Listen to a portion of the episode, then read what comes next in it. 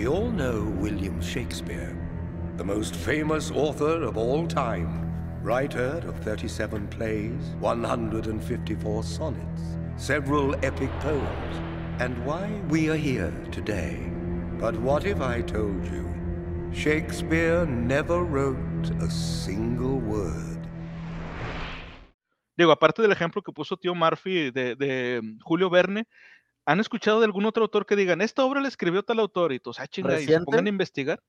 Eh, no, no, autor, autor, o bueno, reciente si Mm, quieres, pero Reciente autor J.K. eh, Rowling, viejo. Así pusieron en Rowling duda que ella lo había escrito. que había escrito Harry Potter. Ah, cabrón, eso no me la sabía. Yo tampoco. Creo que ahí- sí hay más forma de comprobar que, que sí es ella, ¿no? Pero fíjate que yo, yo he escuchado también, o creo que también es muy conocido, la de Alejandro Dumas, ¿no? Que tenía alguien que le escribía el material, las historias, y Ujú. él le compraba la- los, los libros y las publicaba a nombre de Alejandro Dumas con el argumento de que él era el conocido, de que él era el famoso. Y la persona que le, da- le hacía los escritos, por ejemplo, los tres mosqueteros, pues era un desconocido, pero simplemente en- era un- como un granjero, un campesino que pues tenía muy buena imaginación, escribía las historias, pero no se animaba a publicarlas porque pues nadie iba, nadie iba a consumir lo que él, su trabajo por ser un desconocido. De alguna forma, no sé cómo se encuentra Alejandro Dumas con él y le dice, yo, yo, soy, yo soy un escritor famoso, yo, yo, a mí ya, ya me conocen. ¿Qué había escrito Na- en ese tiempo? El Conde de Montecristo. Exacto. No, no recuerdo, fíjate, ese, ese dato no lo tengo bien, pero sí, sí tengo, sí escuché en su momento y leí algo sobre los tres mosqueteros y ese tipo de historias. Eh, 20, años, 20 años después, todo eso de que el vato decía, ¿sabes qué? Tráeme tu material, lo, yo te lo compro, lo publicamos eh, a mi nombre y se vende y así. Y, de- y decía, y sigue escribiendo, yo te sigo comprando. La bronca es de que se le acusa de que este vato abusó de alguna forma de este cuate porque le daba una nada comparado con lo que él sacaba con, con esos, esas historias. Ah, esa no me la sabía tampoco, fíjate. Muy buena, muy buena historia. Muy buena. Alejandro Dumas lo voy a buscar. Mira, aquí está el que les decía que decía J.K. Rowling no existe. Decían que es una actriz cabrón. contratada.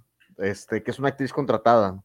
Es una historia que podemos ver en la, en la hemeroteca. Si a la gente le interesa, hacemos mención de ello y comparto la liga ahí con, con Conan y muy probablemente Capitana que nos acompaña en ese episodio.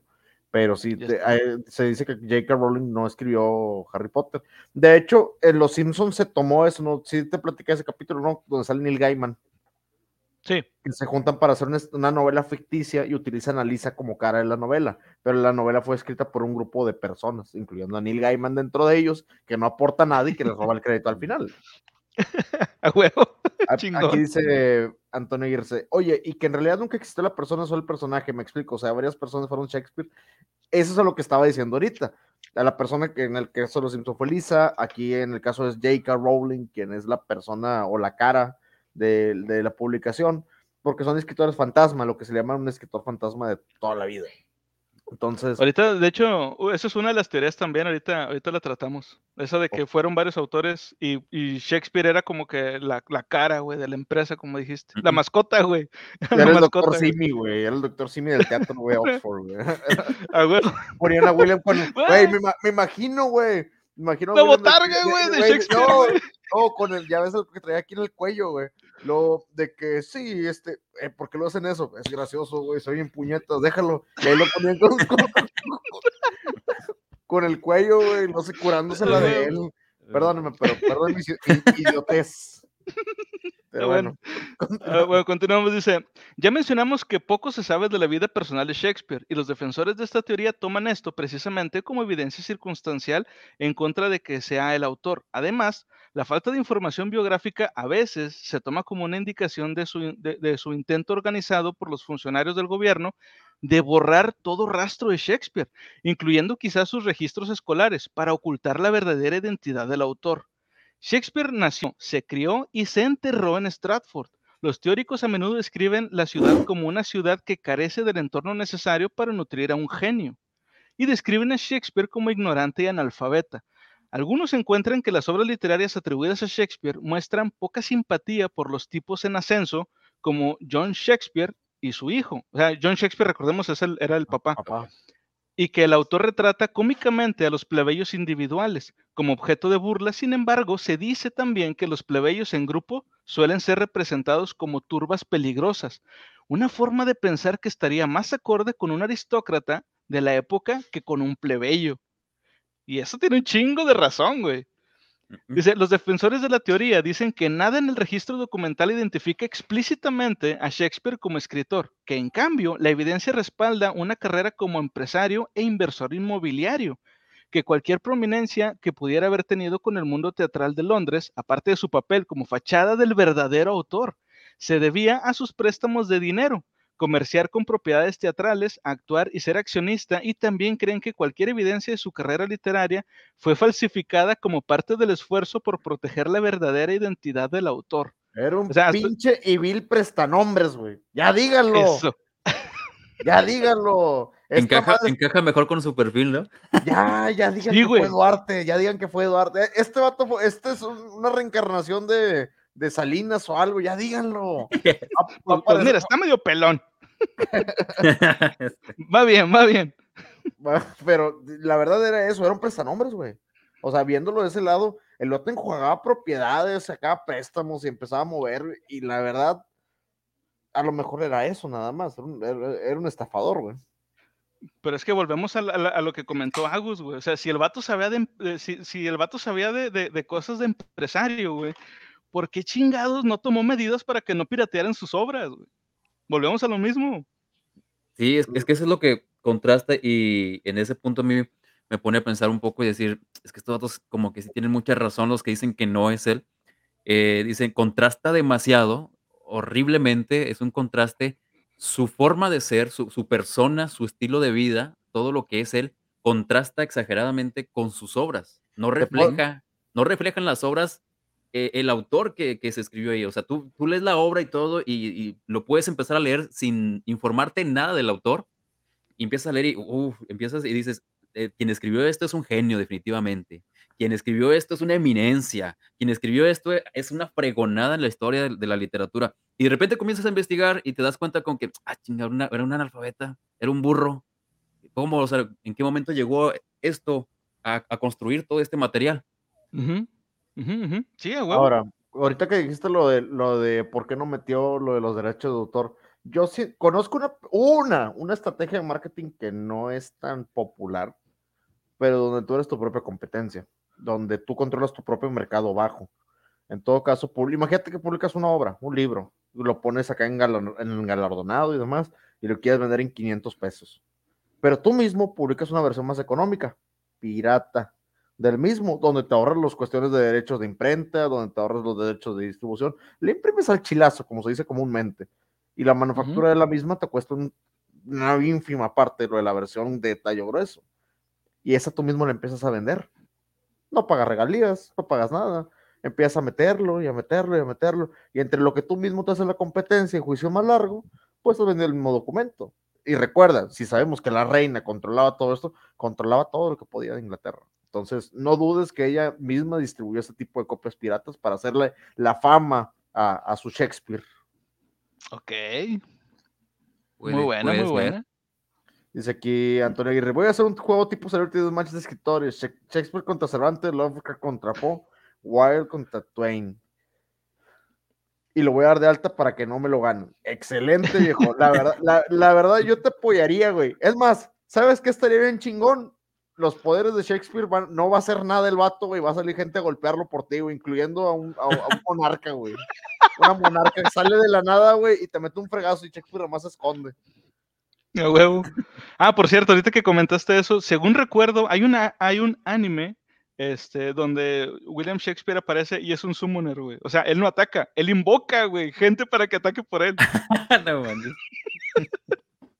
pero bueno, continuamos. Dice, la teoría alternativa de las autorías generalmente rechazan el significado superficial de las referencias isabelinas y jacobeas a Shakespeare como dramaturgo. Interpretan a los personajes satíricos contemporáneos como indicios generales que indican que el mundo teatral de Londres sabía que Shakespeare era la fachada de un autor anónimo. Por ejemplo, identifican a Shakespeare con el ladrón literario eh, Poet Ape en el poema del mismo nombre de Ben Jonson el tonto socialmente ambicioso Sogliario, Sogliardo de Every, eh, Every eh, Man Out of His Humor de Johnson y el autor amante de la poesía Guillo en la, en la obra universitaria El regreso de Parnaso. Del mismo. en Ajá. corto, William Shakespeare era el Milli Vanilli, güey, de sus tiempos, güey. Ándale, güey, sí. Mm. Era el Milli Vanilli. como- Para la gente que no hacía sepa lip sync. chingados es, güey. Hacía lip sync, güey. Era un grupo de, de dos bailarines que no cantaban una fregada. Y se llevaron premios, güey, por, por canciones y demás. Pero los vatos nada más agarraron regalías, güey. Pero la verdad, los vatos no hacían absolutamente nada, güey. Milli Vanilli, para la raza que tenga chance de investigar el caso. Pero el vato era el Milli Vanilli de sus tiempos, güey. Pura Sí. fama y puros, y puros este, flores, pero pues no hacía nada. pero no hacía nada. Dice, del mismo modo, las alabanzas de Shakespeare, el escritor, como las que se encuentran en el primer folio, se explican como referencias al seudónimo del autor real, no al hombre de Stratford.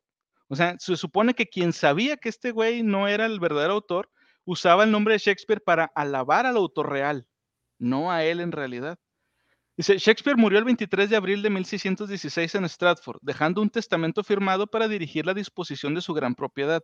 El lenguaje de la voluntad es, o sea, del, ¿cómo se dice? Del papel, es mundano y nada poético, y no menciona papeles personales, libros, poemas o las 18 obras de teatro que quedaron inéditas en el momento de su muerte.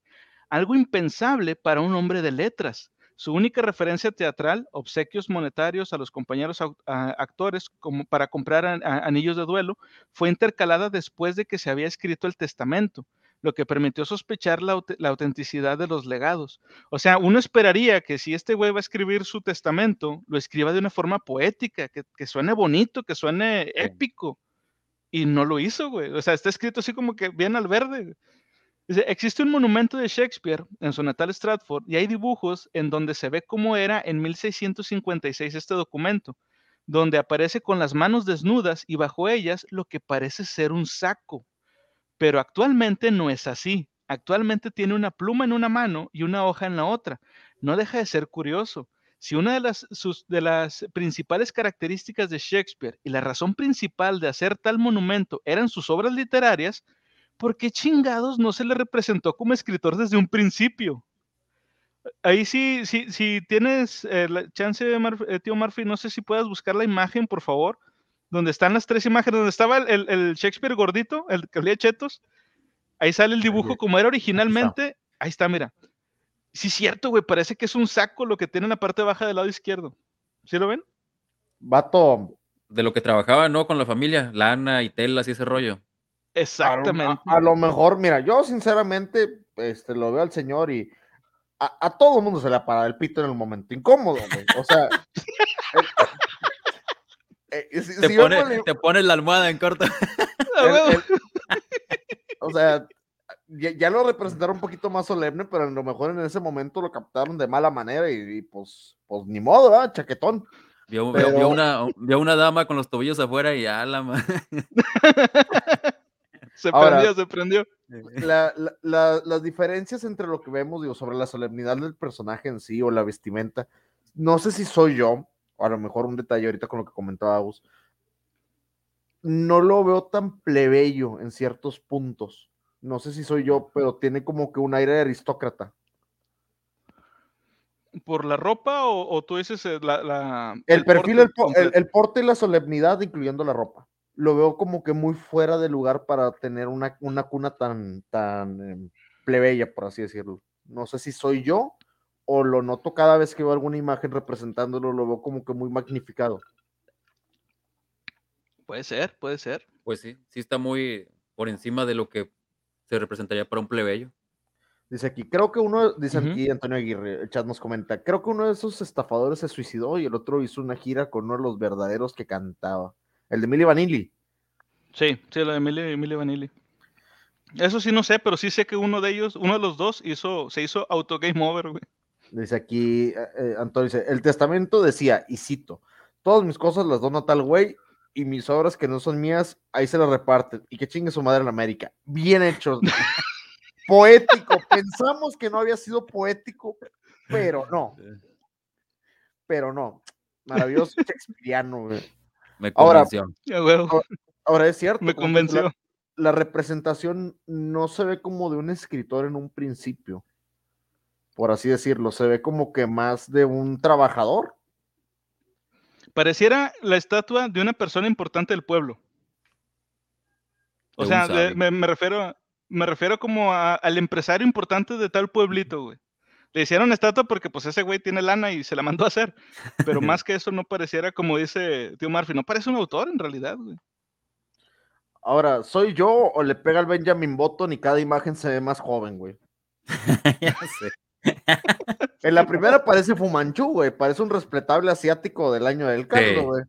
En la segunda, pues ya parece este, pues, acá Miguel Hidalgo y la madre. Y en la tercera, pues le sale un poquito más de pelo, güey. Dice aquí Sí. Antonio Aguirre, no dudaría que sacaron la de Shakespeare, Cazador de Vampiros, ya sacaron la de Lincoln, no tardan en sacar ese movie. Ya sacaron una que se llamaba Shakespeare Enamorado, viejo. Allá por los noventas.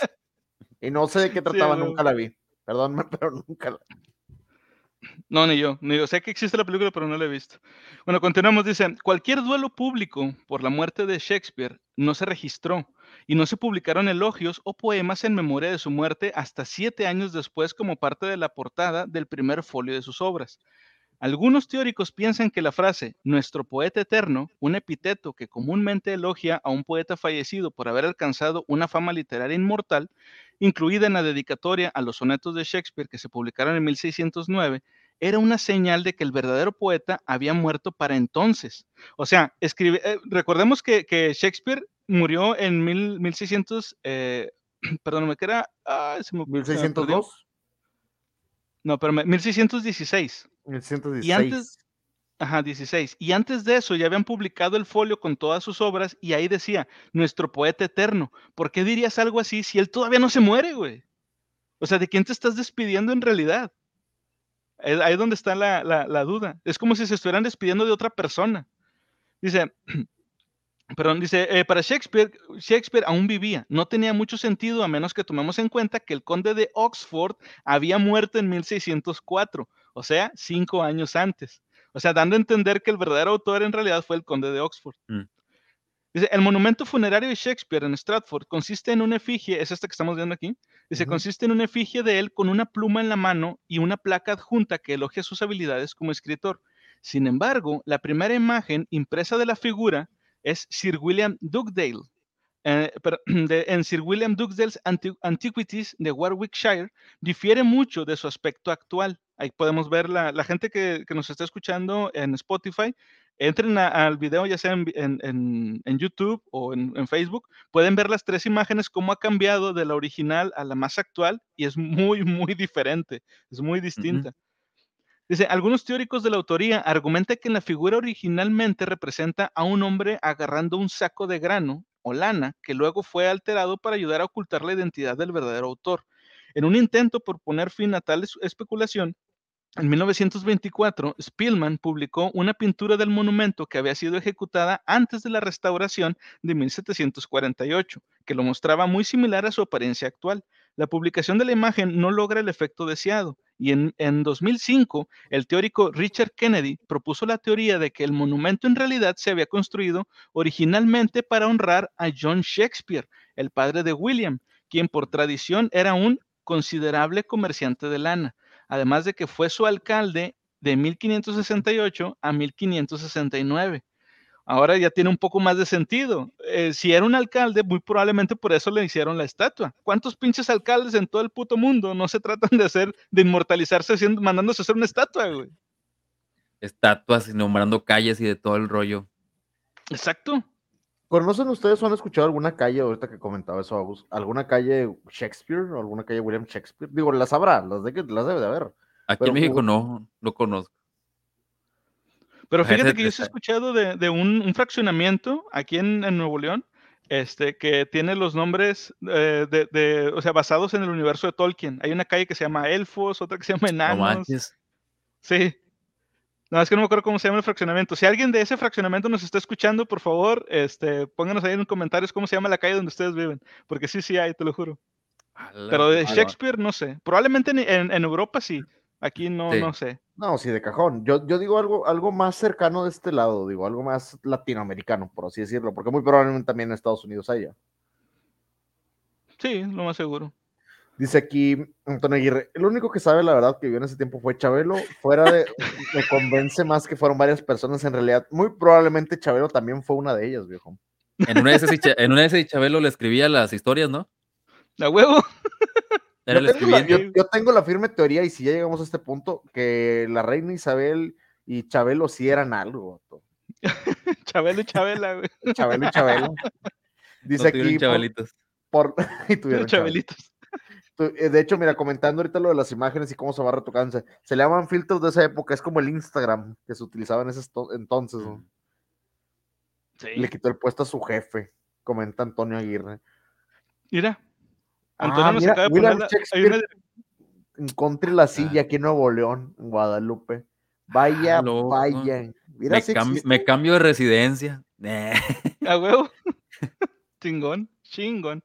Bueno, continuamos. Dice, se ocultó tras el apellido Shakespeare el verdadero autor o grupo de autores quienes escribieron las obras. De ser así, ¿por qué y con qué fin?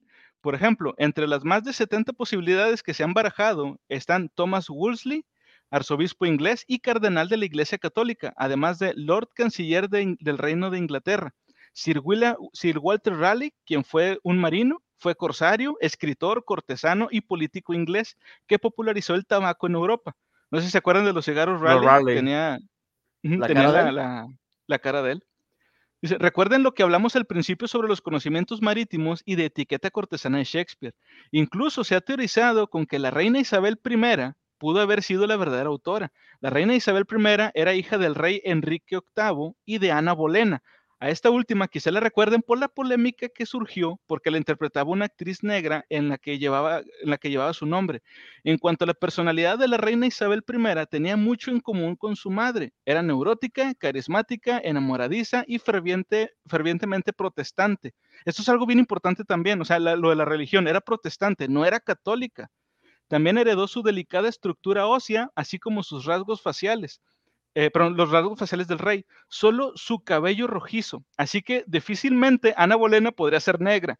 Yo nomás digo, yo nomás digo, güey. No, no, no. Digo, es, es un comentario, yo creo que sobra, pero Augusto, ¿estás de acuerdo que las novelas ocasionalmente, cuando son históricamente correctas, es difícil que los quieran representar con, con la agenda, por así decirlo? Pues sí, sí te, sí te mueve todo. La verdad es que ya no ves, ya ni disfrutas bien la historia, vaya. Es la realidad. Ya Es tienes un de- desacuerdo ahí. De repente la agenda como que no es tan necesaria. Yo te lo digo bien, en una historia enteramente sobre México, por ejemplo, tú ves a los personajes de, a- a- de, por ejemplo, a Miguel Hidalgo o a, a la corregidora, los ves con un tipo de tez. Y a lo mejor si vieras una persona de cabello rubio y ojos azules, te querías, ¿qué está haciendo ahí? O sea, no está bien representado. Estamos de acuerdo La, con eso. está la corregidora, la corregidora de Querétaro acá con ojos azules y, y tez blanca y ay, güero. Y el pelo se iba ondeando acá. Gente. Entonces, Eh, hay- hay- dices, dices, esa morra no estaba interesada en la independencia, puro rollo. No, o sea, e- es a lo que voy. O sea, la, la historia te llega a dar como que un clavito de decir, oye, es que técnicamente No cuadra. algo, algo no cuadra. O sea, no hay nada de malo, pero ah, como que algo no cuadra. Entonces, yo, Como que yo algo con- no cuadra. yo comentándolo lo- con el tema con eso, con, y le había dicho, es que es por cumplir la agenda que tiene Estados Unidos sobre political correctness y todo eso, pero yo siento que lo ponen en lugares equivocados. A lo mejor pudieron haber hecho algún personaje dentro de la historia que tuviera un trasfondo interesante, que pudiera desarrollarlo tal cual, y a Ana Bolena ponerle con su carácter que todos conocían, volátil y desmadrosa, pero realmente con una representación más este, adecuada a, a los caracteres de la época. Sí, Sí, pues es- es, definitivo. que está, sí, obviamente sí está inforzadote el asunto y, y raza que le conoce un poquito la historia, pues le mueves todo, o sea, es, es prácticamente faltarle el respeto a la historia, como está escrita la historia. La historia me Sí, dice eh, cómo era, qué características tenías, porque vienes a cambiármelas, hermano. porque eso es importante para la personalidad, como en este caso que estamos viendo, este, lo de que probablemente la reina Isabel I fue una de las, fue, u- es una de las posibles autoras de estas obras. Es importante saber cómo era ella, sus facciones y todo, porque su hija Ujú. lo- o sea, ella lo heredó de su madre, que, insisto, es parte importante de toda esta historia que estamos viendo, güey. Sí, y, eso te ayuda también a confirmar datos, o sea, por eso mm, Sí. siento yo que esa es la falta de respeto a la historia, porque mucha raza que quizá, y no falta, y yo, yo sé que pasa, que le preguntas y le dices, no, mira, es que sucedió así. No, pero es que yo lo vi en aquella película que ella no era así, no era pelirroja, ella, ella era, ella, ella era morena. O sea, y vato, es que no es así. Y hay mucha raza que se va por ese rollo y le, le empiezas a meter la historia de una manera diferente y la raza abraza esa, esa idea que le vendes. A ¿Sí? ver, ¿Les eh, gusta ante- más? antes de que yo reviente y le pido una disculpa al chat, esto no lo voy a comentar en vivo, se lo voy a pasar en privado a Agus y a, y a Conan. Saben que de repente se me ocurren idioteces, yo no las puedo decir aquí. Perdónenme por mis pendejadas. Perdónenme por Ahí lo ponemos en el Discord. Ahí lo ponemos en Discord, pero si no lo puedo decir en vivo porque nos cierran el canal de Twitch o el de Spotify. Entonces, este, pero es una opinión muy personal, muy personal y espero que lo entiendan ustedes. Ah, Muy buena, muy buena. Bueno, continuamos. Dice, de repente la frase ser o no ser parece encerrar un significado mucho más profundo del que creíamos. Y si consideramos esa frase desde otra perspectiva, pero ¿cuáles son los personajes eh, que los teóricos consideran como los autores más probables de las obras de Shakespeare? Uno de los posibles candidatos es el autor Francis Bacon, eminente letrado y funcionario real, instruido en la Universidad de Cambridge, que redactó muchas obras y era tres años mayor que Shakespeare. Y un dato que debemos tomar en cuenta es que era entusiasta de los mensajes cifrados y códigos secretos. O sea, a este güey le gustaba toda la onda de James Bond antes de que existiera James Bond, güey. Güey, si Francis Bacon era una reata, güey. Era una reata con güey. patas, güey. Tranquilamente. capaz este- eh, ya lo tenía planeado el vato. Eso, eso. Probablemente lo ten- él, él fue el- el- la mente detrás de todo este pedo, güey. Dice, de hecho, creó, creó, él mismo creó un, un, eh, un código secreto. Que, que, eh, perdón, dice, la teoría que atribuye la paternidad de las obras shakespearianas a Bacon se propuso inicialmente en 1769, pero no se tomó en cuenta sino hasta casi 80 años después. Como vemos, esto no es nada nuevo, ni una teoría sacada de la nada por alguien random de Internet. De hecho, en 1885 se formó la ciudad baconiana o baconiana para defender esta tesis, sustentada en muchos datos. Por ejemplo, Bacon vivió a unos 30 kilómetros al norte de Londres, cerca de St. Albans, población mencionada 15 veces en los escritos de Shakespeare, mientras que el pueblo natal de este, Stratford-on-Avon, no aparece ni una sola vez. Otro detalle a tomar en cuenta es que Bacon conocía la ciencia de los cifrados y los expertos creen que ha cifrado, eh, perdón, que han descifrado pistas de las obras de teatro y en otros lugares que apuntan a Bacon como el autor real. O sea, esto es más o menos parecido a lo de mm, este, cosa, el, el código da Vinci, pero, Mm. con, con- pero con Shakespeare. Dice, estas supuestas pistas se localizan en los folios originales de Shakespeare, de los que solo quedan pocos ejemplares, y se basan en numerología y sociedades secretas como los Rosacruz. Pueden encontrar un excelente documental en tres partes en el canal Timeline, donde se exponen todas las pistas que apuntan a Bacon como el verdadero autor de las obras, expuestas por el autor Peter Amundsen. Sin embargo, muchas de estas pistas apuntan más bien a que se usaron las obras de Shakespeare, checa, que se usaron las obras como un medio para entregar mensajes cifrados a quien supiera cómo encontrarlos e interpretarlos, miembros de sociedades secretas o conspiradores de algún tipo, por ejemplo, que a exponer la identidad del verdadero autor de las obras. O sea, según Peter Amundsen, eh, Shakespeare sí fue el que las escribió, Mm. pero se escribieron de cierta forma para que Bacon pudiera ocultar mensajes ahí. Entonces, cuando se publicaban, quien, a quien le iba a llegar el mensaje podía comprar el- la obra ya, ya impresa y podía descifrar el mensaje porque sabía cómo descifrarlo. No es que Shakespeare hubiera escrito la obra o no, eso vale madre. Lo importante es que el mensaje estaba oculto en su obra. O sea, que nosotros somos, o sea, que nosotros somos unos estúpidos leyendo y diciendo, ah, es una fregonada este vato, un escritor. O sea, no sabemos lo que estamos leyendo entonces, realmente. Más o menos, güey, más o menos. Estúpidos si supieras. Dice, es importante tomar en cuenta que introducir mensajes cifrados en aquella época no era algo fácil, fácil de hacer, dado los medios de los que se disponía. Las imprentas eran manuales, las letras o tipos se debían acomodar manualmente y era un trabajo laborioso. Eh, que, que se hacía por maestros. Si alguien quería introducir un mensaje cifrado que además coincidiera, que coincidieran letras y palabras en cierto orden, con un acomodo específico dentro de una página en particular, cuando menos se tenía que planear muy bien su acomodo y usar matemáticas. Un chingo de matemáticas, güey, para poder hacer esto bien. Vato, si estamos hablando que el vato todavía no sabemos ni de dónde Riata sacó su educación básica para poder escribir, güey, con, con medianamente escribir, no, me, no te hablo de pensar. Y ahorita estamos, que el vato también, aparte de eso, era numerólogo, güey, reptiliano, Rosacruz. Dice aquí, ¿sabía de la existencia de las faltas? Sí, viste, ellos las mandaron para acá. Pensé O que, sea- neta, neta, pensé que ibas a decir, no, no conocía las paltas, pero sí sabía de los aguacates. No, no, no, las conocía, güey. Las, aventó, las aventó para que. Dice aquí Antonio, era reptiliano el Shakespeare. Aparentemente nada más eso le faltaba, güey. Nada más eso le faltaba. Dice, Ed- dice Edward de Vere, decis- eh, decimoséptimo conde de Oxford, también es señalado como el posible autor. En la película del 2011, Anonymous, es la película que les comentaba, dice, se establece un dilema político en torno a este personaje. La BBC incluso lo cubrió como una noticia. Esta teoría se sustenta en cuatro puntos principalmente. Por ejemplo, el conde de Oxford era conocido por su hermosa poesía. El decimoséptimo conde de Oxford viajaba a menudo, se encontraba con piratas y tenía experiencias salvajes, muchas de las cuales estaban representadas en las obras de Shakespeare. Todos los miembros de la realeza y de la élite de la, de la audiencia que fueron invitados a las obras de Shakespeare en realidad eran amigos cercanos del conde. Pero quizá el dato más revelador sea que la Biblia del conde estaba marcada con pasajes, una gran parte de los cuales terminaron en las obras de Shakespeare como referencias. ¿Cuáles son las posibilidades de que dos personas diferentes se fijaran precisamente en los mismos pasajes bíblicos? Digo, había-. Habíamos sabido que la madre de Shakespeare lo había introducido a la religión y cuestiones de citación, de- pero muy específicamente que dos personas, la madre que era analfabeta, que no sabía leer ni escribir, educar a su hijo y que un conde, que curiosamente vive en la misma época, subraye dichos pasajes en la Biblia.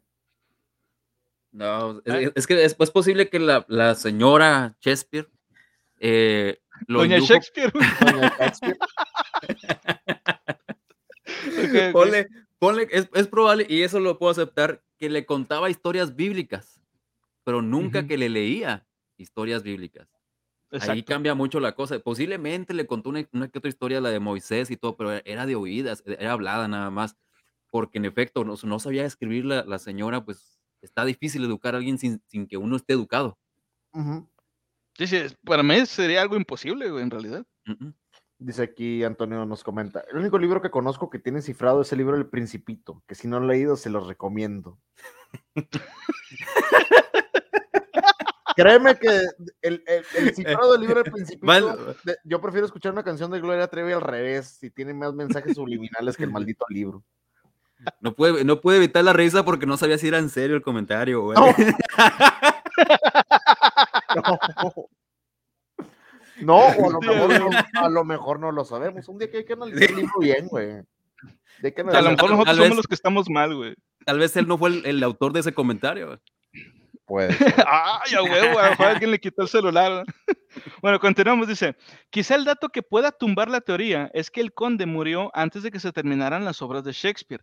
Sin embargo, los que defienden la teoría de que el conde era el verdadero autor creen que estas obras están fechadas incorrectamente. Otros dos serían Roger Manners, quinto conde de Rutland, y William Stanley, sexto conde de Derby. Ambos personajes cuentan con sus partidarios. Ambos eran cultos y duchos en la vida, en la vida palaciega. Pero la pregunta surge, ¿por qué iba a ocultar alguno de ellos su obra? P.S. Porobiskov, pres- eh, profesor, de, profesor que defendió en 1939 la tesis de Rutland, dijo, y cito, sus primeras obras fueron anónimas y las siguientes seudónimas, pues no se veía bien que un noble escribiera para los teatros populares. Ahí está la razón de por qué podrían querer ocultar su, su verdadera autoría. Así que esta puede ser la razón de que la ocultaran. Para algunos, los escritores, los escritos de Shakespeare son en realidad la labor de un grupo de autores en el que cada uno aportó su parte. Existe una gran evidencia detrás de la colaboración de Shakespeare con otros para escribir algunas de sus mejores obras, pero también hay teorías grupales que creen que Shakespeare nunca escribió solo. Fue un grupo de escritores que incluía a Marlowe, Bacon, eh, Bacon y otros contemporáneos de Shakespeare, pero no a él mismo. Uno de estos grupos tenía un nombre secreto y muy genial. Checa, güey, se llamaban The Oxford Syndicate. El sindicato de Oxford. Güey, en inglés suena todísima madre, güey. La neta. y aquí, aquí. ¿Y aquí? Bueno, continuamos. Dice, por último, y quizá el candidato más interesante es Christopher Marlowe. Los marlovianos, como se llaman a sí mismos quienes defienden esta teoría, creen que Christopher Marlowe escribió él mismo todas las obras de Shakespeare. ¿Por qué? Bien, hay tres detalles principales que respaldan la teoría. El estilo e incluso la frecuencia de palabras y frases específicas se reflejan en las obras de Shakespeare y Marlowe. Anteriormente mencionamos que Marlowe murió en una pelea en un bar, pero los creyentes dicen que hay muchos registros incompletos de este apuñalamiento y Marlowe probablemente hizo arreglos para que fuera falsificado con sus amigos en las altas esferas. Marlowe murió justo cuando las obras de Shakespeare comenzaron a ganar terreno. Los marlovianos argumentan que obviamente fingió su muerte, quizá debido a los servicios secretos presentados a la corona. Era espía y se convirtió en el mejor escritor de todos los tiempos en secreto. Güey, aquí es donde se va a empezar a poner bien cabrón la historia, güey. Con, con todo lo que supuestamente hizo Marlowe. Dice aquí, viste, nos comenta, la biblioteca debe tener la documentación para descifrar el misterio, a ver si no se les pierden algunos de esos libros eróticos que tienen las páginas pegadas. Pegostiosas. Oye, pero lo de la teoría de Marlowe no está nada loca. Ojo, si era, si era, este, si era espía, tú sabes que tuvo que haber tenido alguna capacitación, entrenamiento y demás. Era gente muy versada dentro de los conocimientos médicos, políticos, jergas militares, obviamente. Entonces, no es nada desquiciado que él solo, él solo sí pudo haberlo escrito. Pues es la teoría más, es la teoría más aceptable, ¿no? La, que tú dices convence más la de este vato. Bueno, en lo personal. La de Marlo. Sí me convence, sí, demasiado. Porque este vato ya era un dramaturgo antes de, antes de conocer a este, o antes de que saliera a escena Shakespeare. Este vato ya tenía un poco de camino recorrido en, el, en ese ambiente. Dice aquí Antonio. Y hasta que él murió fue cuando se hizo famoso Shakespeare. Exacto. Tuve un amigo de esos que se juntan por la calle Escobedo en la ciudad de Monterrey y me explicó varios secretos que tiene ese libro y lo han encontrado hasta algo fuerte. Ejemplo, tienen expresado un asesinato en una realeza de Inglaterra o alguien importante, pero vamos a tomarlo como leyenda urbana. Sobre lo cifrado de los libros.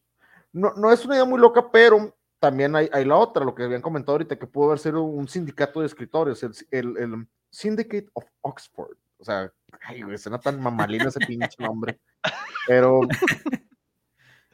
pero, la, gente, pues lo pudieron haber escrito en conjunto, con el conocimiento que tenían estos cabrones, no me, no me sorprende los 29 mil palabras, güey. Sí, es que ya, ya se, vuelve más, este, más plausible cuando son tantas personas, este, las cosas que se reflejan en la obra, güey de lo que, lo que dicen los, los autos, la gente que obviamente sabe mucho más que nosotros sobre, no, es que la forma en que escribe, las palabras que utiliza, la sintaxis, este, la, cantidad de palabras. De escritura, todo ese rollo. Fíjate que es cierto, cuando, te, cuando, por ejemplo, si eres muy fanático de algún autor, y ustedes lo saben, este, si eres muy fanático de algún autor muy específico y lees alguna cantidad de libros, eh, pues, decente del mismo autor, y te presentan una obra y te dicen, mira, le escribió esta misma persona. Y lo lees y de repente sientes como que, oye, es que no creo que lo haya escrito él ni en sus tiempos más jóvenes, ni al final, como que no siento que sea su escrito, porque tiendes a saber cómo escribe tu autor favorito, o alguno que, con el que tengas demasiada relación. Te acostumbras mucho a un estilo de, escritura de la persona. Todos, todos tenemos formado un, estilo de escritura que identificas, ah, este, este verso lo escribió tal. A mí me pasó, a mí me pasó recientemente, hace unos cuatro meses, con un periodista que me gusta mucho los libros que escribe el, cuate. Eh, en este caso, leí como cuatro libros seguidos de él, de temas sociales y cosas por el estilo. Sí, sí, sí. Y el último que leí era una colaboración de todos los periodistas de la, de la revista Proceso. Entonces, había participación de varios periodistas ahí, eh, en una, recopilación de, de eventos y notabas rápidamente en qué momento estaba escribiendo él y en qué momento era otro periodista. Porque yo ya venía acostumbrado al estilo que traía este vato en su forma de hablar, en, el lenguaje que utiliza, en el estilo de, plasmar las ideas, estructurar las oraciones, y de repente entra alguien más y dice, este ya no es, ya no es el que siempre estoy leyendo. Bueno, a mí me pasó con un libro hace poco que. Ah, perdóname, adelante, tío Murphy. No, no, no, te estoy escuchando, adelante, adelante. Ah, ah, te decir, yo, a mí me pasó hace poco, hace poco te estoy hablando como de un año, leí un libro de, de, de mi autor favorito, que es Robert E. Howard, el creador de Conan el Bárbaro. Este, era una recopilación de varios escritos de él que se llama Bracan, Bracan el Celta y otros recuerdos de, de la memoria racial, así se llama ese, ese libro. Y el último, el último relato que viene ahí es una obra escrita a varias manos. Entonces, los primeros dos capítulos de esa historia los escribió Robert E. Howard. Y a todos los, últimos ocho fueron diferentes autores. Y neta, se, siente, se siente la diferencia cuando acaba de escribir este, Robert E. Howard y empiezan los demás güeyes. Se nota. Eh, no es algo que te pueda describir cómo, o sea, cuál es la diferencia exacta, pero, pero es algo muy notorio. El poder que se siente eh, eh, por, la forma en que escribe Howard, el poder que se siente, la energía que, imprime en su, en su obra es muy diferente a la de los otros dos güeyes. Ahora, vamos a, verlo desde un punto de vista del, digo, a lo mejor lo voy a simplificar un poco porque yo soy una persona simple y me gusta entender las cosas de manera apropiada. Digamos que en el caso de Robert E. Howard, Robert E. Howard es un, es un es una malteada de fresa. Robert Howard es una malteada de fresa. Aquí vamos a hablar de que, ¿sabes qué? Yo siento cuando la malteada sabe diferente porque le metió mano a alguien más o porque de tiro ya no es fresa, ahora es plátano, es menta o es algún otro sabor. ¿Qué pasa cuando leemos una obra de Shakespeare y notamos similitudes? La fórmula es la misma. Ya sea que si Francis Bacon o que Marlowe comenten más o menor, la distribución de la misma hace que el sabor sea muy homogéneo. Sabemos que la obra se sabe más o menos a la mezcolanza que era Shakespeare por eso no nos vamos a dar cuenta cuando un autor mete mano, salvo alguien versado, como lo comentó la gente de, los marlovianos, que dicen, ¿sabes qué? Es que yo detecto ese sabor a Marlowe aquí, y yo detecto que Marlowe está metido aquí, pero se revuelve entre el sabor de Sir Francis Bacon, de, de, y ahí es donde se empieza a perder esa mezcolanza. Ellos identifican el sabor de su autor, pero solamente son por, por breves versos. Ellos son quienes deberían de tener la pauta para decir, yo aquí noto que hay algo diferente, pero noto algo similar que yo sé que estoy viendo.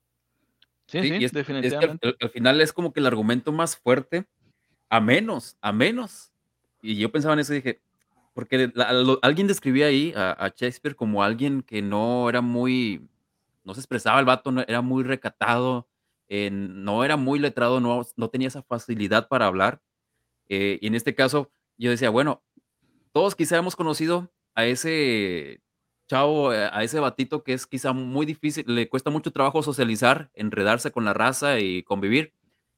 Y ese vato, habiéndole ves incapaz de nada, habiéndole ves inútil para todo, quizá ahí en su cuarto el vato se desahoga machín escribiendo, el vato se desahoga pintando, el vato se desahoga haciendo música y, es, y parece convertirse en otra persona cuando hace eh, eh, eso que le gusta o la forma en la que él se desahoga. A menos de que William Shakespeare haya sido un plebeyo eh, que nadie daba un peso por él, pero quizá el vato tal vez encerraba y escribía de una manera que nadie más lo podía hacer. puede ser que se le pueda dar la autoría y decir, definitivamente si era él, pero se convertía en otra persona cuando, cuando se encerraba en su cuarto y agarraba la pluma y se ponía a escribir. Esa puede ser una posibilidad, pero pues también tú dices, no hay forma de comprobar eso tampoco. Ese es el pedo, no hay forma de comprobarlo. Déjame contacto a Alan Turing con la Ouija, Antonio y Eso, investigación de campo. Adelante, hijo. Si tienes chance, si tienes chance, dice, algo así pasó con el autor de las crónicas de Narnia. Algo no recuerdo, algo no concuerda en sus obras. Mm, que sí es Luis, ¿no? Sí es Luis así se llama, C.S. Luis. Sí, es, sí, es Luis, o sea, C.S. Luis. Este, pues mira, es bien sencillo. Si lees a C.S. Luis, chécate que Jebusito y Dios está metido en todas sus obras, viejo. Todos, todos. Empieza a leer, empieza a meter a Jesús y a, Diosito, y sí, sí, ese es. Cof, cof, Aslan es Jesús, cof, cof. Aslan es Jesús al final de cuentas, y te bautizan en el libro. Fin, te lo resumo. Pero bueno, si tienes chance, por favor, contacta a Sir, Francis Bacon, por favor, y dile que, que al chile qué rico su apodo. Fuera de eso, ya déjalo que, que, que descanse en paz el tipo. Que descanse.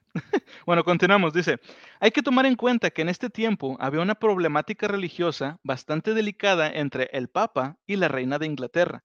La corona se había vuelto protestante y obviamente esto no le gustaba al Papa y la reina Isabel I temía constantemente algún atentado. Los guardias de la reina hacían redadas constantemente en busca de católicos. Por su parte, el Papa excomulgó a la reina y le declaró, la declaró proscrita, además de que incitaba al pueblo a que la desobedecieran. Y si no lo hacían, serían también excomulgados. Quizá hoy en día no se comprenda completamente esta delicada situación, pero es como si la reina hubiera hecho alguna declaración que no simpatice plenamente con, con, los progres y en represalia los progres hubieran hecho una campaña de cancelación contra la reina. Era en este momento la incertidumbre en el que Marlowe se hizo popular y se rodeaba de otros grandes escritores. Mientras el servicio secreto de la reina, güey, se oye bien verga eso, Dice, tenía una, una red de espías ingleses en toda Europa- la Europa católica. La reina temía constantemente una invasión extranjera alentada por el Papa y además temía constantemente ser víctima de un intento de asesinato. Constantemente vigilaba a los miembros de la Casa Real. Incluso se dice que una de sus doncellas murió por haber llevado puesto un vestido envenenado. El servicio secreto entonces contacta con Marlowe por sus habilidades y carácter. Lo enviaron a Francia como espía. Recuerden que por este viaje le habían negado la licencia en Cambridge y la reina tuvo que interceder. Sin embargo, se esparcieron rumores de que era un agente doble. Eh, pero el jefe del servicio secreto de la reina le aconseja confiar en Marlowe y es aquí cuando la convence de escribir la carta a Cambridge para que le dieran el- el- el- el- la licenciatura. Dice, por su parte, Marlowe se hizo miembro de un círculo de personas con ideas radicales. El grupo se llamaba la Escuela de la Noche. De este grupo, Sir Walter Raleigh también era miembro, y de él se decía además, eh, perdón, además eh, que era amante de la reina. Christopher Marlowe es acusado de herejía ante la reina, y si él caía, los demás miembros también iban a caer. Un amigo de Marlowe es atrapado y es torturado. Durante estas torturas acusa a Marlowe de escribir panfletos herejes. El servicio secreto se ve obligado a desaparecer a Marlowe, ya que si lo atrapan a él, miembros del servicio secreto podrían ser atrapados. Es entonces cuando ocurre algo tan inesperado como conveniente. Marlowe es asesinado. O sea, Mm. eh, todo este pedo se, se- se conjugó como que de una manera muy... Qué pinche casualidad, güey, neta. Dice, al parecer durante una discusión en una reunión, Marlowe apuñaló a un hombre, quien a su vez le arrebató la daga y apuñaló a Marlowe cerca del ojo, matándolo al instante. La gente que reconoció el cadáver no era gente que conociera a Marlowe en persona, y curiosamente la reina indulta al asesino de Marlowe, y, fue de- y, después entra a formar parte del servicio secreto de la reina. Era todo esto era una tapadera, una representación teatral nótese la, la, la, la- lo de teatral para sacarlo del país. No es tan difícil imaginar esto, sabiendo que se trataba de gente que vivía en el ámbito del teatro. Lo Ay, importante es que Estoy a nada, güey, de, de burlarme. Me imaginé de que teatral, güey. Me lo imaginé como musical, güey. Así como que el vato lo apuñala y lo, oh, se cae. Y empieza la- el fondo de que Marlowe ha muerto. Bom, bom, bom, bom. Y empiezan a bailar, güey, la chingada, güey. Como- es, es que suena medio ridículo, pero en ese tiempo los plot twists no sucedían tan, tan a menudo, güey. A final de cuentas, digo, esto sí era original de la época. sí, sí, sí, sí. Sí. Apenas estaba inventando el plot twist. Aquí dice Antonio, dice, los Bernarios, seguidores de Julio Verne, Bernari, Bernani, Bernianos. ¿Cómo, cómo los, digo, ahorita que, que estás hablando de, de los marlovianos, ¿cómo les dirías tú a los, a los seguidores de, de Julio Verne, güey? Pues así les llaman, bernianos. ¿Por qué, no, Bernianos. por qué no Bernitas, güey? Ah, sí, chido. Los Por eso bernitas. te digo, güey, son- a mí, a mi gusto hubiera llamado de esa manera, pero cada quien su mundo. Dice, compran obras del autor de todas las lenguas y la comparan con las obras, con las obras en su lengua nativa. Es difícil la traducción de una obra de- en su lengua nativa, sobre todo por los hechos del tiempo. De repente hay expresiones muy de la época. Sí. Hace poquito estaba viendo un cómic de los 50, 60, donde la, el cuadro decía, necesito una plática este, directa, que en ese tiempo se escribía como He need a hard dick, que ahorita lo traducimos y, y- y está cabrón, ¿eh? Pero a- a el cuadro lo dice eso, He need a hard dick, que en ese tiempo, en la época significaba necesita una plática dura, por ser una plática directa. Pues ahorita significaría otra cosa. Entonces sí es un poquito más complejo que la traducción tal cual. Sí, sí, sí. Sí, sobre todo porque muchas palabras ha cambiado su, su significado eh, popular, popular, digamos. Continuamos, dice, lo importante es que oficialmente Marlowe estaba muerto. Se dice que fue a Italia, ya que muchas obras de Shakespeare se desarrollan en aquel país. Los teóricos creen que desde ahí escribía y luego mandaba las obras a Inglaterra, haciendo que Shakespeare las hiciera pasar como suyas. ¿Podría esto ser así? Adaptó obras ajenas y las preparó para la escena. Se decía que él nunca tachaba una línea. O sea, él no, no, no, no, no quitaba palabras. Se supone que como las escribía, así quedaba y así era ya, siempre. Ah, qué perro. Es que qué chingón, güey. ¿Cómo le ya- haces? Ya te huevo. mamaste, o sea, no traía borrador, güey, le valía madre. Exacto, güey, no tenía sale borrador. del cipote, es una obra maestra. No, o sea, es mamón, güey. No. Bueno, mira, este eh, Bo- Bob Ross decía que eran errores felices, güey. Accidentes Ah, felices, madre, perdón. Bueno, Bueno, dice, lo que pudiera ser indicativo de que no escribía realmente, sino solo arreglaba levemente piezas ajenas. O sea, el trabajo ya estaba hecho, él solo transcribía y modificaba levemente los textos. Las pocas menciones de él por parte de, de otras figuras históricas se refieren principalmente a que William era un actor, no un escritor, lo que no deja de ser por lo menos curioso. ¿Cuál es, cuál es una de las razones principales por las que se cuestionó la autoría de Shakespeare? The World Book Encyclopedia señala, y cito, la negativa a creer que, una- que un actor de Stratford on Avon hubiese podido escribir tales obras se debe a su origen rural, que no cuadra con la imagen que tenían del genial autor. La enciclopedia añade también que la mayoría de los supuestos escritores, cito, pertenecían a la nobleza o a otro sector privilegiado de la sociedad. Así pues, muchos de los, de los que ponen en tela de juicio la autoría de Shakespeare creen que solo pudo haber escrito las obras un autor instruido, refinado y de clase alta. Así que vemos aquí algo similar a las teorías que dicen que los extraterrestres construyeron las pirámides, simplemente porque algunas personas no logran entender que las antiguas civilizaciones pudieran construirlas con sus medios rudimentarios, pero eso sí que con un chingo de ingenio, güey. Y sí, o sea, tiene, tiene mucho sentido. O sea, mucha gente de actualmente dice, es que no lo pudo haber es- este, construido los aztecas o, o- o los, los egipcios, no pudieron haber construido esto porque no tenían los medios. Pues bueno, a lo mejor no tenían los medios, pero tenían forma de ideárselo, güey. Pero, ¿ustedes creen que esto aplique con Shakespeare? Yo francamente no lo creo. No, bueno, yo, yo tampoco porque cuando, por ejemplo, cuando tienes, eh, así como lo describen a él, que era una persona que vivía en una localidad pequeña que no sabía mucho del mundo externo, no había viajado por el mundo como lo hacían los privilegiados, pues no tenía mucha imaginación desarrollada, por así decirlo. Entonces, ¿de dónde salió todo eso? ¿De dónde surgió todo, todo ese, ese material para plasmarlo en, en las obras que, y que con la coherencia. sin errores? Vaya. y con la coherencia que tiene. O sea, tú, tú dijeras, yo conozco 10.000 palabras, acomódalas de una manera en que sea correcta y que te puedas expresar una idea súper abstracta en una forma de obra teatral. Acomódalas, te reto, por más palabras que sepas y que te agarres un maldito diccionario, no es tan viable, no es tan posible. Sí. Y esa es una de las Bueno. cosas que a mí me, me gusta mucho Ah. del, de este, el director de la película que mencionabas ahorita de Anónimos. Eh, me, me gusta mucho las declaraciones que hizo Ato, estaba leyendo eh, información de, de esa película. Y aunque no, no soy de inclinación de la teoría que él defiende, Ujú. yo soy más de la teoría de Marlowe. Me gustan mucho las declaraciones que hace el, el vato. ahorita lo- por aquí le estaba diciendo. Dice: Me fascina mucho, me fascina el hecho de que uno de los hombres más grandes de la literatura pudo haber sido un fraude. O sea, lo dice el vato así con una idea de que quisiera que se descubriera, que se confirmara de que el vato fue un fraude. O sea, lo, lo digo con ese deseo. Y lo dice: No soy profesor, pero no puedo creer que alguien que casi no tenía educación pueda haber escrito algo como lo que se dice que escribió. Esa, esa no puede ser la voz de alguien común y corriente como Shakespeare. Y se escucha muy coherente, con muchísimo sentido lo que dice este vato. Sí, güey. Mira, Sí, sí, de hecho, sí. arquitectónicamente hablando, ahorita que decía Conan sobre las pirámides, tú puedes a lo mejor colocar un par de bloques y formar una estructura. En la cuestión musical, hay alguien que tiene el feeling, que sabe los ritmos, que, que empieza a tocar y escribir, porque ese es su, su instinto natural de hacerlo. La gente que es excelente en los deportes, que tiene una manera de expresar con su físico, ya sea corriendo, pateando, moviendo las manos, boxeando, lo que sea.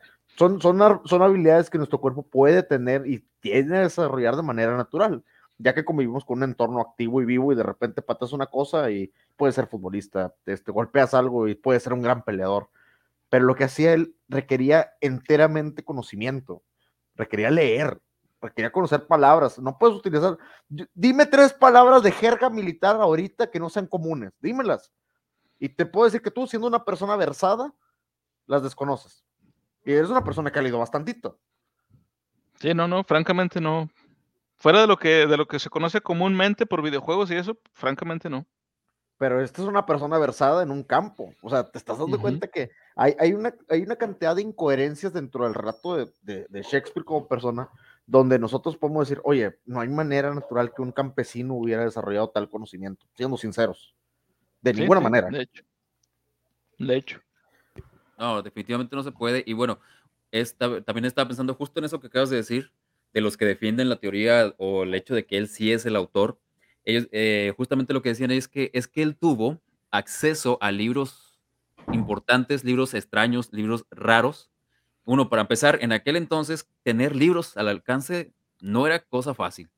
Tener libros a tu mano, pues no, no era cosa fácil, mucho menos para un, para un plebeyo. Ya escuchaste ahorita que no había imprenta, ¿eh? Exactamente. Eh, y, otro, aunque él pone que sí tuvo acceso a libros, a muchísimos libros de muchísimas temáticas y especialidades, ¿cómo hablas de algo que no comprendes para, para empezar? O sea, yo puedo leerme un libro de leyes y todo, y van a venir un chorro de términos que no voy a entender y yo no voy a poder explicar lo que acabo de leer. ¿Cómo voy a crear una historia con esa, con eso de material? Él pudo haber caído a la biblioteca de Alejandría y no entender ni un pepino, no salías escribiendo. o sea, sinceramente no. Sí, huevo. dice, dice Antonio, las hojas, las hojas eran caras por, por andar gastando. Eso es, ¿qué? En ah, eso es como salga Inge su madre. Así como que, sí, este, maravillosos los ojos que te ven esta tarde. Punto, a la verga, vámonos, siguiente verso. Sí, y, el que sigue. y dice, el verdadero autor es tatara, tatara, abuelo de Florida Man. He dicho, voy por una HB, provecho. Provechito con esa HB, dijo. Pero y es, muy difícil, es muy difícil, güey. Volvemos a lo mismo. Para poder escribir lo que él escribía, si lo vemos a un nivel matemático, güey, prácticamente este cabrón era el Einstein, güey, de la, de, la letra, güey. Ya era una persona que tenías que estar demasiado versada para poder hacer una conjugación de, de todo lo que tenías en tu cabecita, condensarlo, concentrarlo, plasmarlo como tú quisieras y continuar. Vato, sabemos de genios de la vida real, en el caso, por ejemplo, de directores, güey, de cine, ¿Cuántas tomas no tienen que hacer para que eh, salga exactamente como ellos lo quieran, güey? ¿Cuántos escritores modernos de geniales caracteres, güey, no tienen que reescribir una y otra vez y se bloquean? Digo, no todos son Stephen King, pero realmente, no, también, no todo lo que escribe King es oro, siendo sinceros. O sea, y él, es el primero que lo acepta, de hecho. Sí, sí, sí, o sea, tú, eh, eh, tú puedes leer y decir, güey, Stephen King tiene cinco o seis obras maravillosas, sí, pero tiene como 50, carnal. No, bueno, pero tiene cinco o seis muy, muy, muy buenas de hecho, hablando de eso, otro autor, otro autor que se le considera también un genio, que ahorita está en boca de todos, este, también tenía esa, situación, Tolkien. Tolkien nunca estuvo satisfecho con el Silmarillion, güey. Por eso es que nunca se publicó, porque él cada rato cambiaba cosas y modificaba personajes y no, esto no queda bien, lo modifica. Por eso él nunca lo publicó.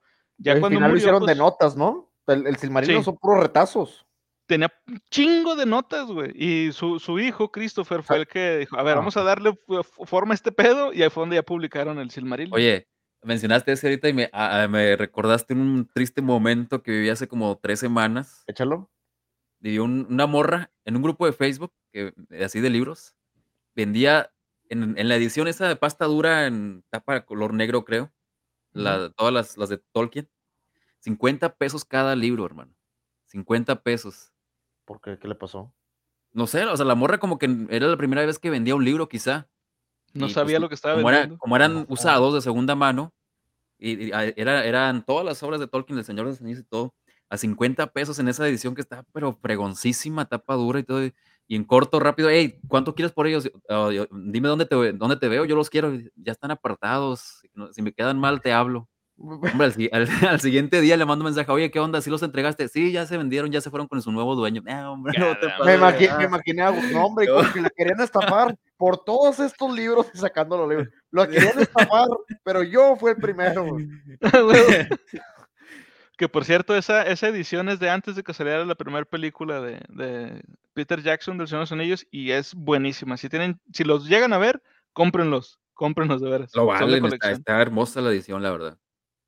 Bueno, continuamos, dice, los partidarios de los candidatos alternativos argumentan que el suyo es el autor más plausible y que William Shakespeare carecía de la educación, la sensibilidad aristocrática o la familiaridad con la corte real, que, según ellos, es evidente en las obras.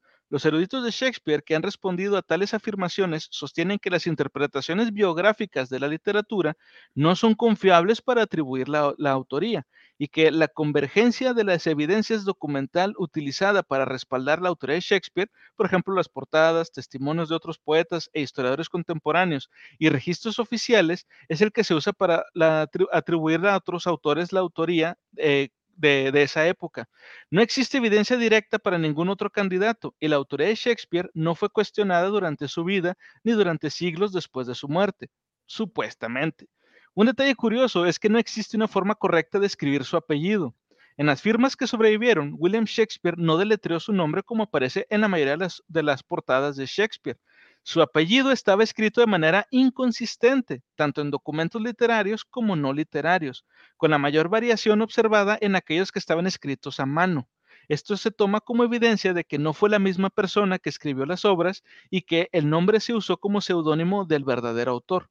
El apellido de Shakespeare estaba dividido con un guion, como Shake y luego guion Speare, o Shak, o sea, S-H-A-K, sin la letra E, Speare. O sea, le quitaba la letra E en cualquiera de las dos, de las dos formas, pero lo importante Bien. es que estaba dividido en dos palabras. Volviendo al restaurante que estábamos pensando, ya se me ocurrió qué hacer con este cabrón. A ver. Va a ser una malteada de pera, güey. Ah, chinga, ¿con Mil? Shakespeare. Mil Shakespeare. A huevo, güey. A huevo, a huevo. Muy buena, muy buena. Perdón, O sea, el que apellido- cómo se dividía. Es que se me. se Sí, me- a huevo.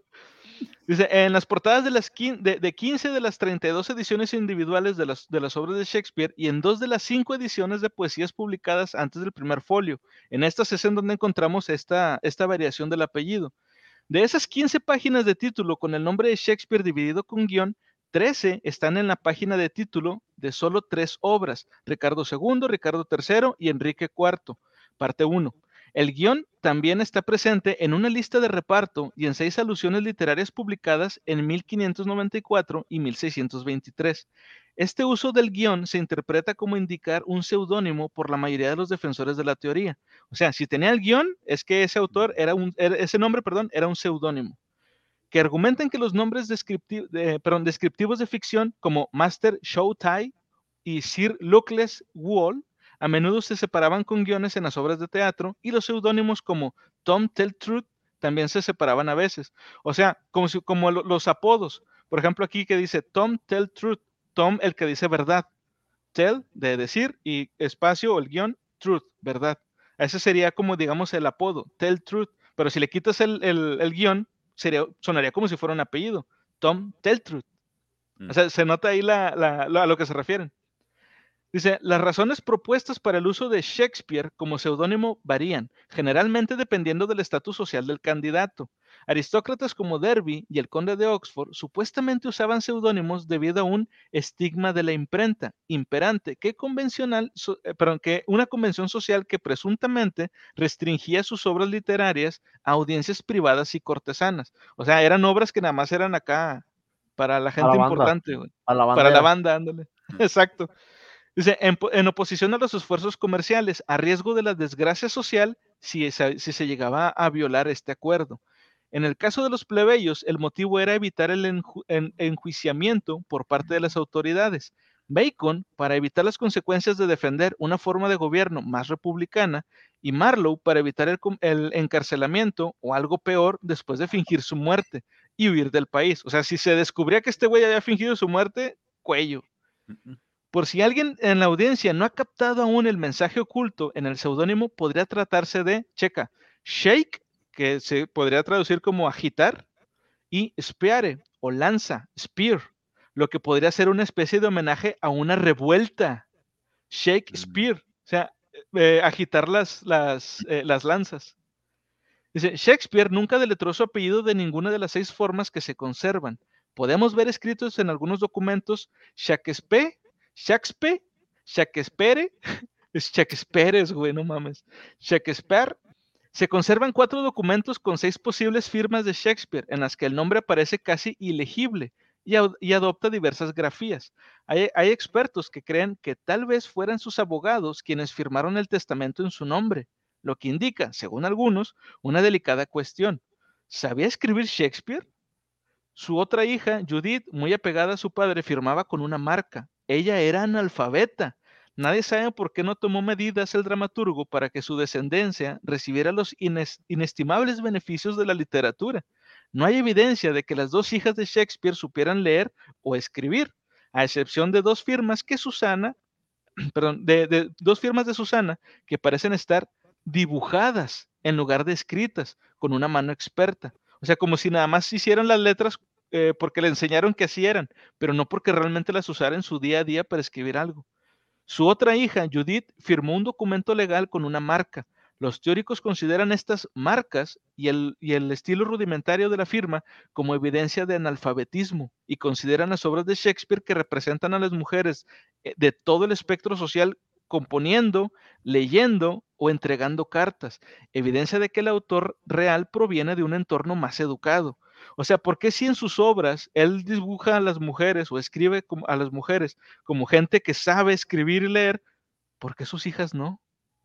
La verdad es que está bien cabrón, güey. ¿Y qué, ¿Y qué autor, teniendo la fama que supuestamente tuvo Shakespeare, qué autor de esa talla no se preocupa por educar a su descendencia, vaya? Claro. Y darle, y darle la mejor educación.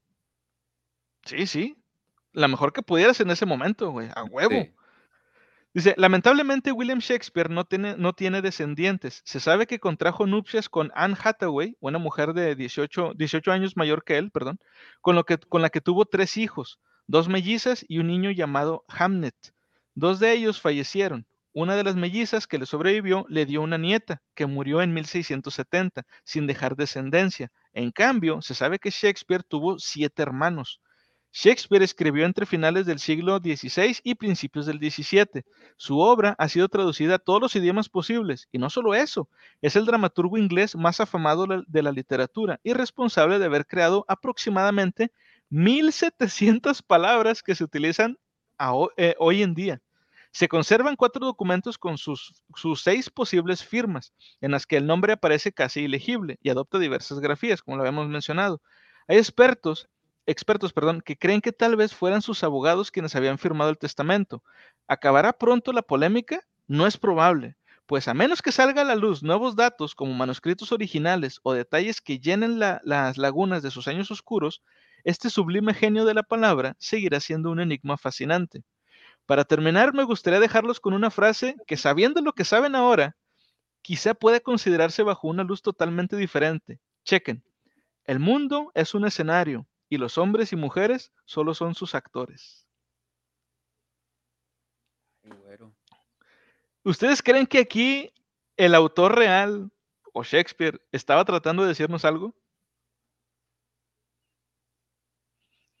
Yo creo que nos dijo pendejos, güey, muy disimuladamente, pero sí nos dijo pendejos. El autor real, sí. Sí, sí nos Shakespeare, pendejos. Shakespeare, quién sabe. Güey, pero sí, güey, o sea, es, es- es burlarse de nosotros prácticamente. Digo, Pero tomando en cuenta que, que hubiera sido alguien más, güey. Prácticamente nos puso las letras aquí y nos hizo. La se, frente, puede, güey. se puede llamar la burla eterna eso. Es correcto. Sí, güey. ¿Cuánto Pero- tiempo pero lleva digo, y, o sea, y quién la va a hasta- descubrir? Pero te digo, hasta antes de saber, de saber toda esta información, ¿ustedes se han puesto a pensar en, en qué es lo que significaba realmente esta frase? ¿O la de ser o no ser? No, pues que la escuchas muy simple, muy... que a veces ni atención le pones ya. Es- eso es correcto. Digo, a mí me, me parece muy cabrona, muy, muy cabrona. La neta. Bueno, pues ya, ya con esto nos despedimos. No sé si quieran agregar algo. Agus, tío Murphy. Agus, adelante. Híjole, no, pues yo. Yo me quedo con que ya la duda ya creció. La verdad es que ya no veo los dos, tres libros que tengo ahí de William Shakespeare. Ahora es el supuesto William Shakespeare, las supuestas obras de William Shakespeare. Ya no lo voy a decir con seguridad. Cuando el siguiente libro que vaya a leer, voy a decir, déjame leo el supuesto libro que escribió aquel plebeyo. Entonces, es- es- me quedo con el hecho de que resulta, ahora resulta que alguien que no sabía escribir ni leer se convirtió en el mejor escritor de la historia. Está canijo eso, la verdad.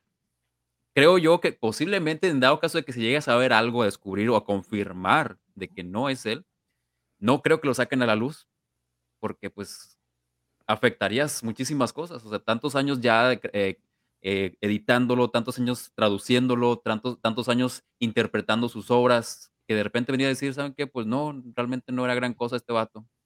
Fue nada más alguien que, como dijo tío Marfield, un prestanombres y ya. Sí. Sí, huevo. Está, está bien cabrón. ¿Y tú, tío Murphy? ¿Algo más que quieras agregar?